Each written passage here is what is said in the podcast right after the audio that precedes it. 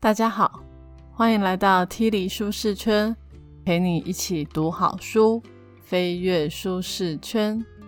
今天要介绍的这本书叫《高敏感是种天赋》。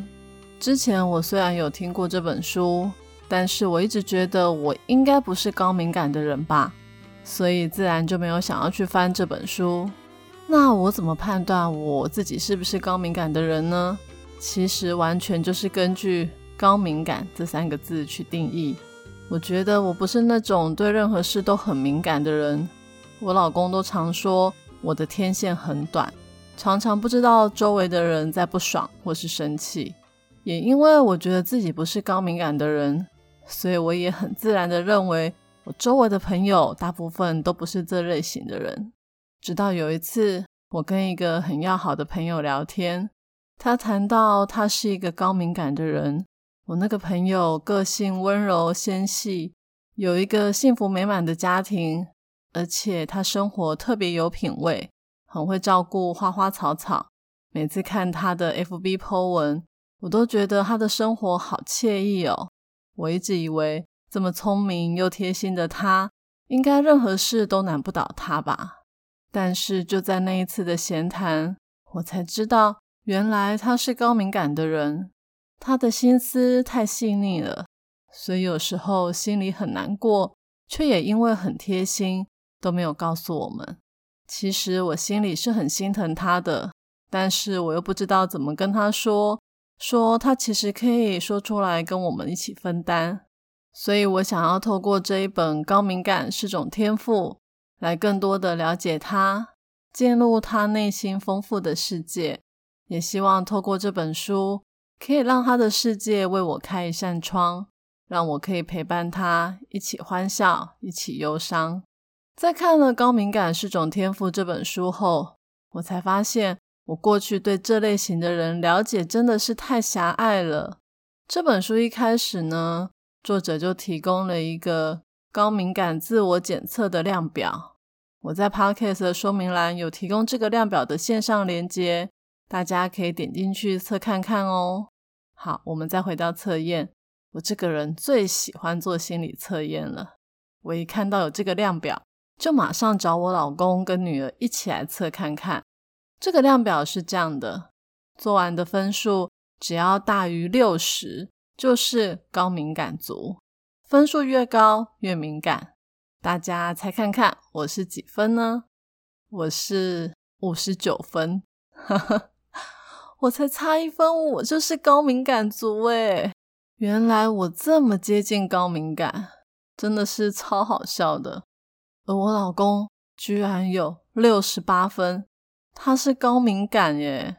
天啊，我都不知道，我以为他很理性、没血没泪的，没想到他是高敏感。难怪他会说我很不敏感，都不知道身旁的人在想什么。我女儿丽子。只有四十几分，完全是低敏感。这个我完全可以理解。丽慈个性大拉拉的，总是少一根筋。量表里面有一题是不喜欢到游乐园、大型购物中心、体育馆等热闹的地方。丽慈说：“怎么可能有人不喜欢游乐园啊？”还有一题高敏感的反向提示对社交场合乐此不疲。丽子马上回答说：“很喜欢，她真的是很粗线条的女生呢。不过也好在她个性很爽朗，所以每次我们吵架都可以很快和好。我们家三个人就有一个高敏感族，而我是接近高敏感，丽子是低敏感。这也难怪作者说，根据统计，平均四到五个人之中就有一个高敏感族。”不过，不知道大家有没有觉得有一点很奇怪？如果高敏感是很普遍的性格特质，表示世界上有一部分的人是高敏感，有一部分的人是低敏感。就像这世界上有人内向，有人外向，有人很天马行空，也有人很务实，又或是有人很乐观，有人很悲观。那为什么要特别去写一本专门在讲高敏感特质的人的书呢？为什么不同时也出一本低敏感的书呢？关于这一点，作者伊利斯桑德在书中有提到，其实是因为现在的社会文化跟普世的价值观不太喜欢高敏感的人。也就是说，在现今这个时代，外向、活泼、乐观、积极进取这样的人是比较受欢迎的。相对来说，内向、敏感、细腻的人常常被贴上负面的标签。例如是神经质、紧张兮兮、不善社交、孤僻、难相处等等。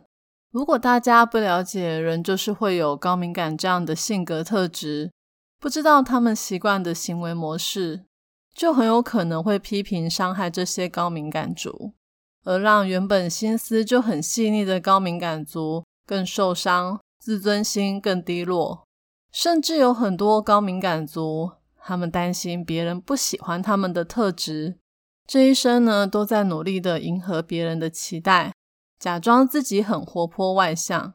哇，这真的很辛苦诶我一点都不希望我的高敏感的朋友这样子戴面具辛苦的过日子。作者呢写这本书，主要就是希望大家更认识高敏感的人，他们的特质跟行为展现。他认为光是理解。就可以带来认同跟接纳。不止低敏感族要理解高敏感族的特质，高敏感族也要接纳自己的与众不同，这样子才能够生活得更自信、更快乐。而且，我们这些身为高敏感族朋友的低敏感族，应该也会因为看到他们开心而开心吧？好吧，那现在就让我们一起来认识身旁的高敏感族。本集的 Podcast。将为你带来以下三个部分：一、高敏感族的特质；二、高敏感族如何过得更好；三、跟自己好好相处的方式。第一个部分，我们来聊一下高敏感族的特质。书里面大概提了七个高敏感人的特质，像是他们可以同时吸收很多资讯，也可以辨识声音或气味的细微差异。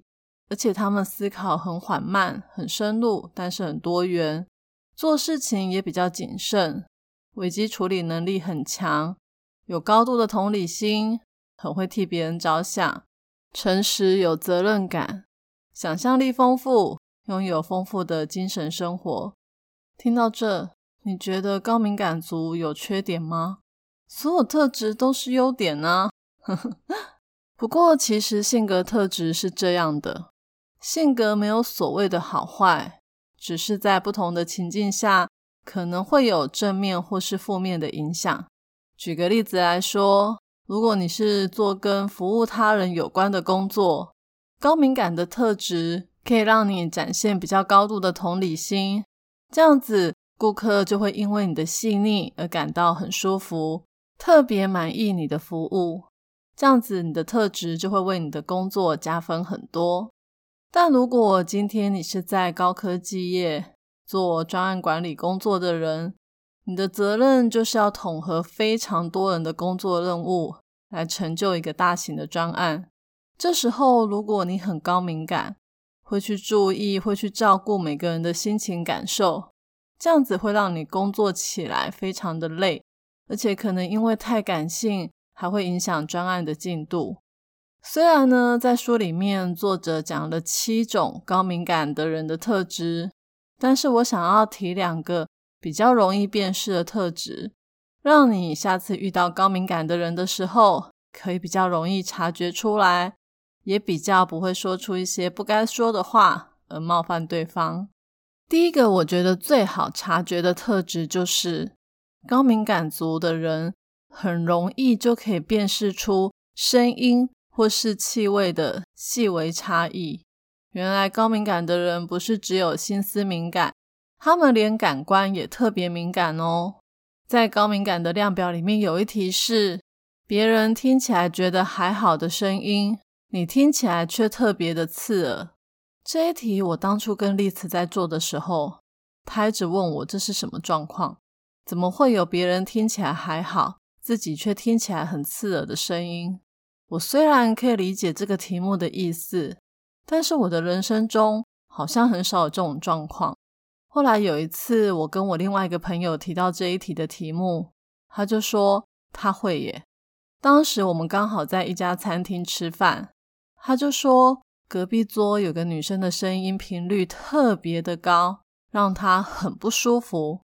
我超惊讶的，那整个餐厅是客满的状况，诶那声音真的是此起彼落，一直有人在讲话。他居然可以指出隔壁桌的女生声音特别刺耳，而我完全没有察觉出谁的声音很刺耳。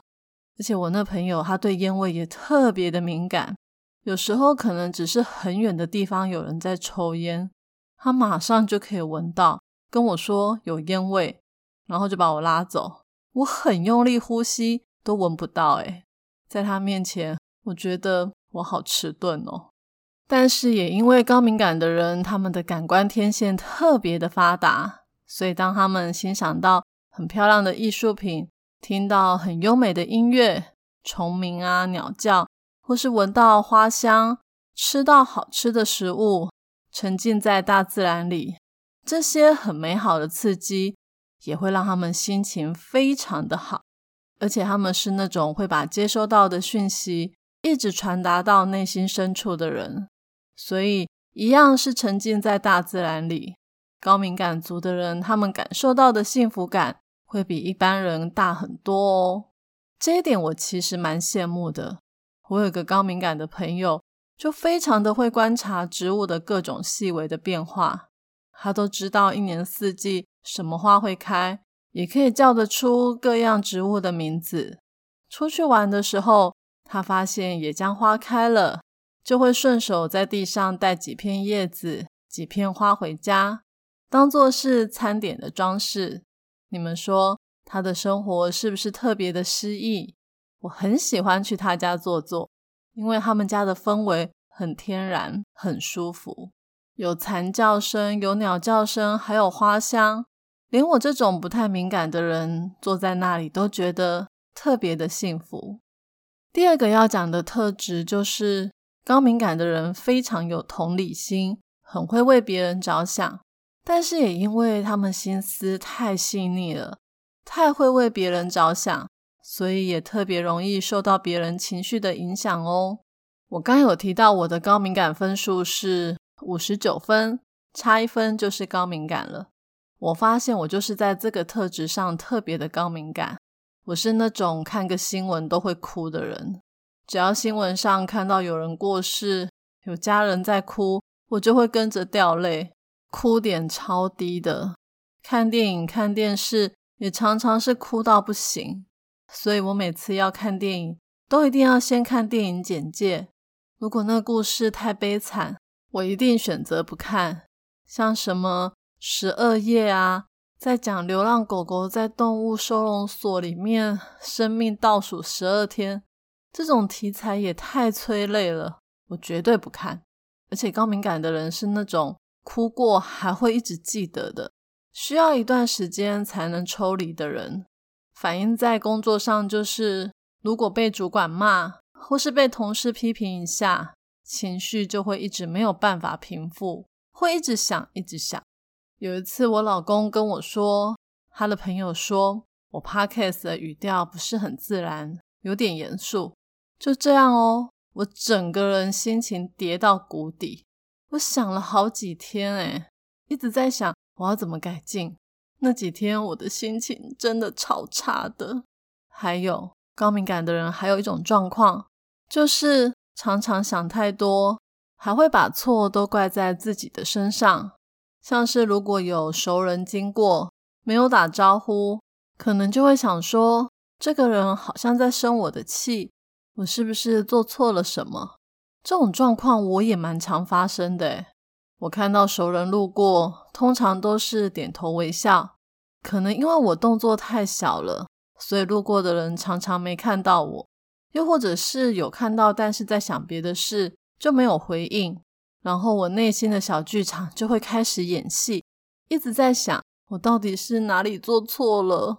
这种呢，对别人反应很敏感的特质。其实有好有坏，坏的是常常想太多，会觉得心很累；好处是这样的人很贴心，可以察觉到别人不开心的情绪。像我常常有时候心情不好，就会开始有一点脸臭。我老公哦，真的是高敏感，他很长很快就发现了，然后就会来问我说：“你怎么啦？”哦，他这一问就让我可以好好的抒发一下。相反的，我女儿神经超大条的，她完全不知道妈妈在不爽诶所以如果你稍微展现出一点不开心，就有朋友来问你怎么了。他应该就是高敏感的人哦。那我要恭喜你，有这样的朋友真的很幸福，因为他们总是特别的懂你。接下来第二个部分，想要来谈谈高敏感族的人怎么样让自己过得更好。因为高敏感族的人有一些特质，常常会让自己过得比别人更辛苦，像是他们对别人很宽容，对自己却无敌严格的，又很完美主义。希望自己要很和善、好相处，尽量都要照顾身边的每一个人，让大家都开开心心的。说真的，这样生活真的很累耶。所以，本书的作者特别写下如何帮助高敏感的人面对这些困扰的章节，希望让高敏感的人可以生活得更开心。我这边呢，也想要特别提两个高敏感族常见的困扰。除了让高敏感的人可以有一些排解的方式，也可以让身边的人更懂得怎么体贴他们，让他们不要再这么辛苦。第一个高敏感族常见的困扰就是对自己要求太高。其实高敏感的人从出生的时候就很难融入现在的大环境，因为我们刚刚有说，外向、活泼、乐观。积极进取的人才是这个社会喜欢的人格特质，所以高敏感的人在小时候可能就会被爸妈说：“你怎么这么内向？怎么都不跟大家玩？怎么这么爱哭？”这一类的话语，高敏感的人听了会很伤心，而且他们还有一种特性，就是很完美主义，不希望看到别人脸上失望的表情，尤其是父母。也因为这样，很多高敏感族就会开始隐藏自己的本性，开始想要表现出大人们喜欢的样子。他们会觉得，如果自己不努力，别人就会不喜欢自己。当高敏感族的人开始讨好别人，然后就获得别人的赞赏，他们就会想：原来这样也不错。虽然有点牺牲自己，但别人至少是开心的。于是他们就开始重复这样的行为模式。然而时间一久，他们就会搞不清楚，大家喜欢他是真的喜欢他这个人，还是只是喜欢他表现出来的亲切。最后他们得到的结论往往是：人家喜欢我，并不是因为我就是我，而是我一直都在讨好他们。真正的我根本就不值得被爱。其实这种状况我也有遇过。我每次要融入一个新的团体的时候，我一定会先观察大家的喜好。我想要交朋友，但是我不确定对方是不是喜欢我这个人，我就会开始打安全牌，把我最讨人喜欢的那一面展现出来。这么做虽然会交到朋友，但是时间一久，我就会觉得好累哦，因为。那根本就不是我，就像我不喜欢跟朋友老是哈拉一些鸡毛蒜皮的小事，我喜欢聊很内心的事。后来我年纪越大，越觉得把时间花在这种讨好别人的社交，真的是很浪费生命。所以我就慢慢跟那些确定跟我个性不合的群体疏远。不过很多高敏感族还是会陷入这种。担心人家不喜欢他，就去讨好人家，然后把自己搞得很累的恶性循环里面。那要怎么办呢？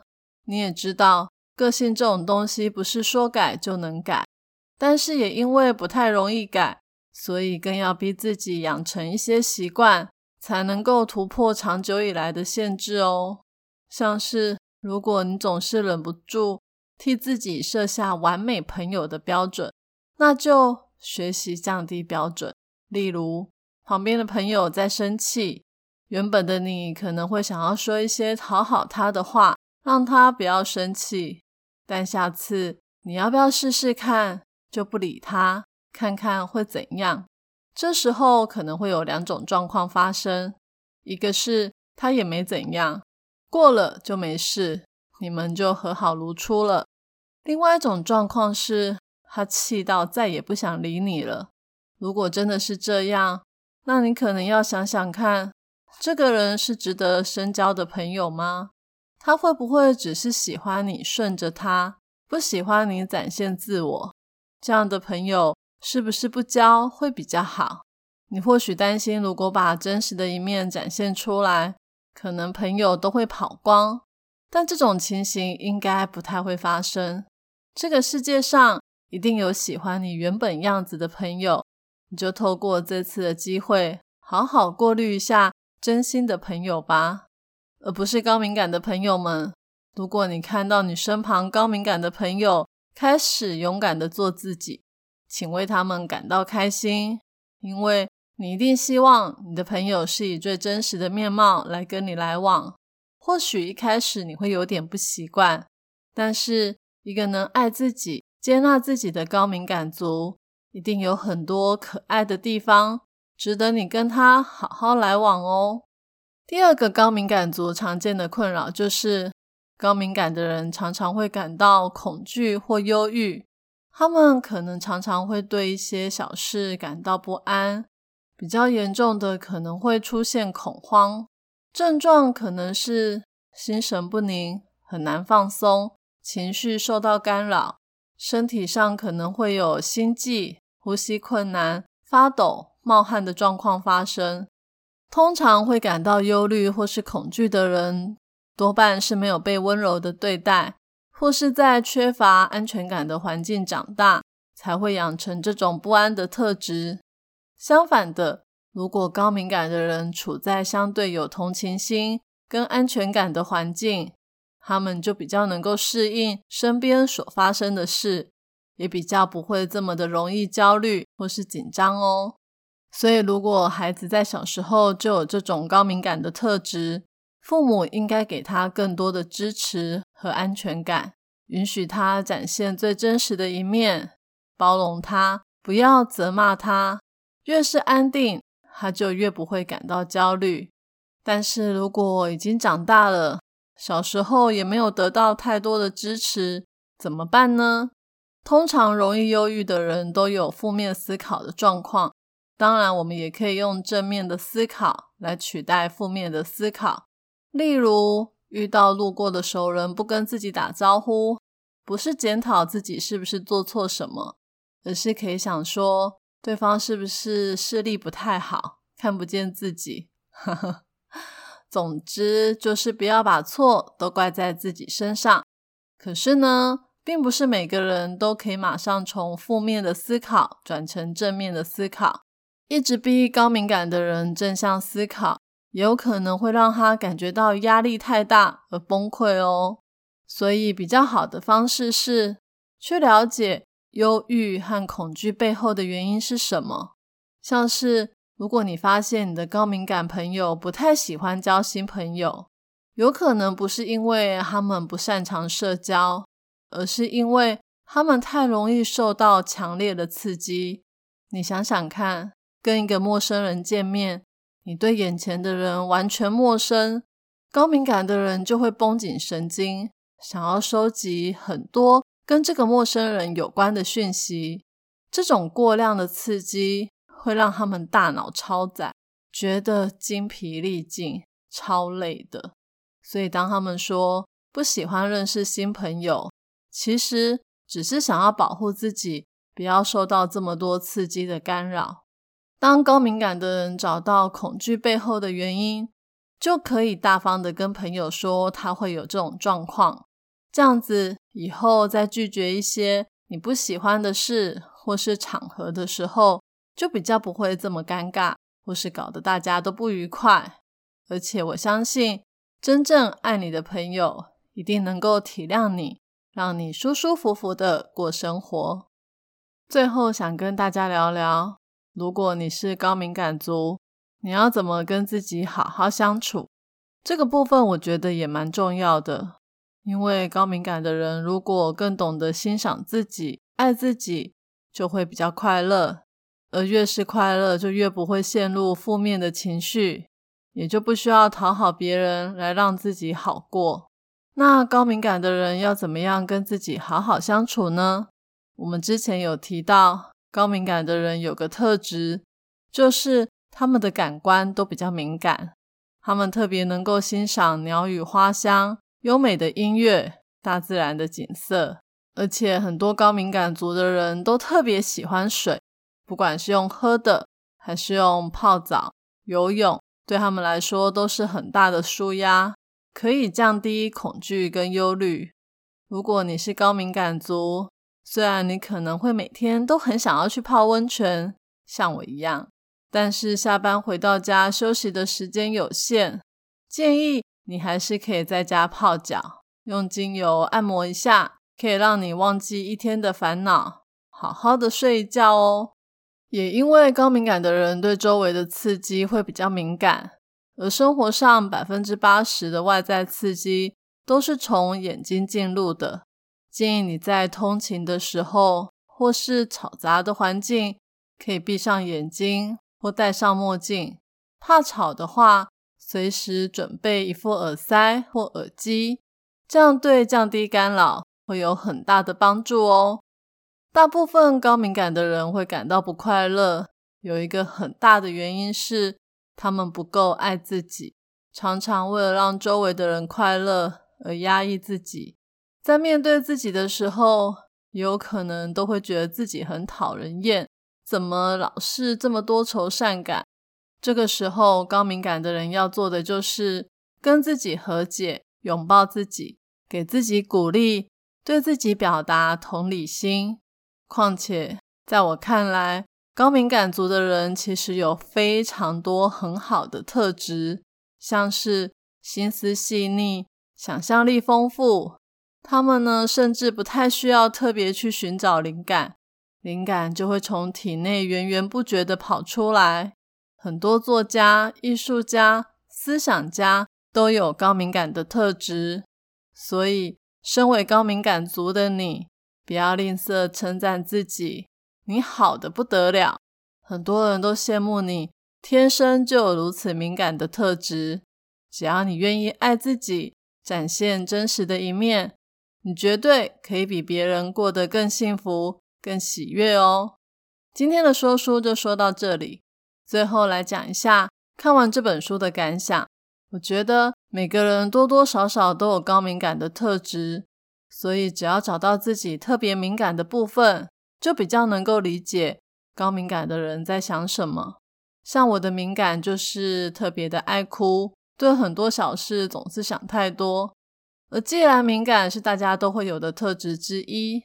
那彼此接纳才是最美好的相处方式哦。这本书呢，对高敏感的特质、困扰，还有非常多的内容，我都没有提到。其中还有一个章节在讲高敏感的人如何跟迟钝的人好好相处。如果你觉得自己是高敏感的人，或是你身边有高敏感的朋友，建议你可以买这本书来看看，会让你对高敏感族有更不一样的看法哦。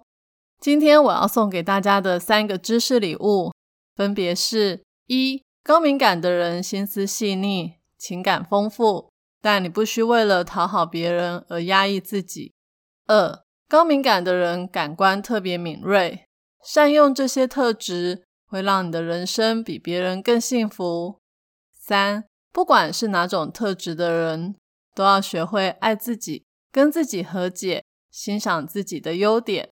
我已经将今天所有的内容都放在我的部落格 Podcast 的说明栏有连结哦。这一集的题目是：听完了这本书，你觉得你有高敏感的特质吗？欢迎你留言跟我分享你的看法。愿上帝帮助我们可以更了解自己、爱自己，也能够理解这个世界上有各种不同性格的人，接纳每个人个性中真实的一面。建立美好又健康的友谊。体理舒适圈，一周一本好书，我们下周见，拜拜。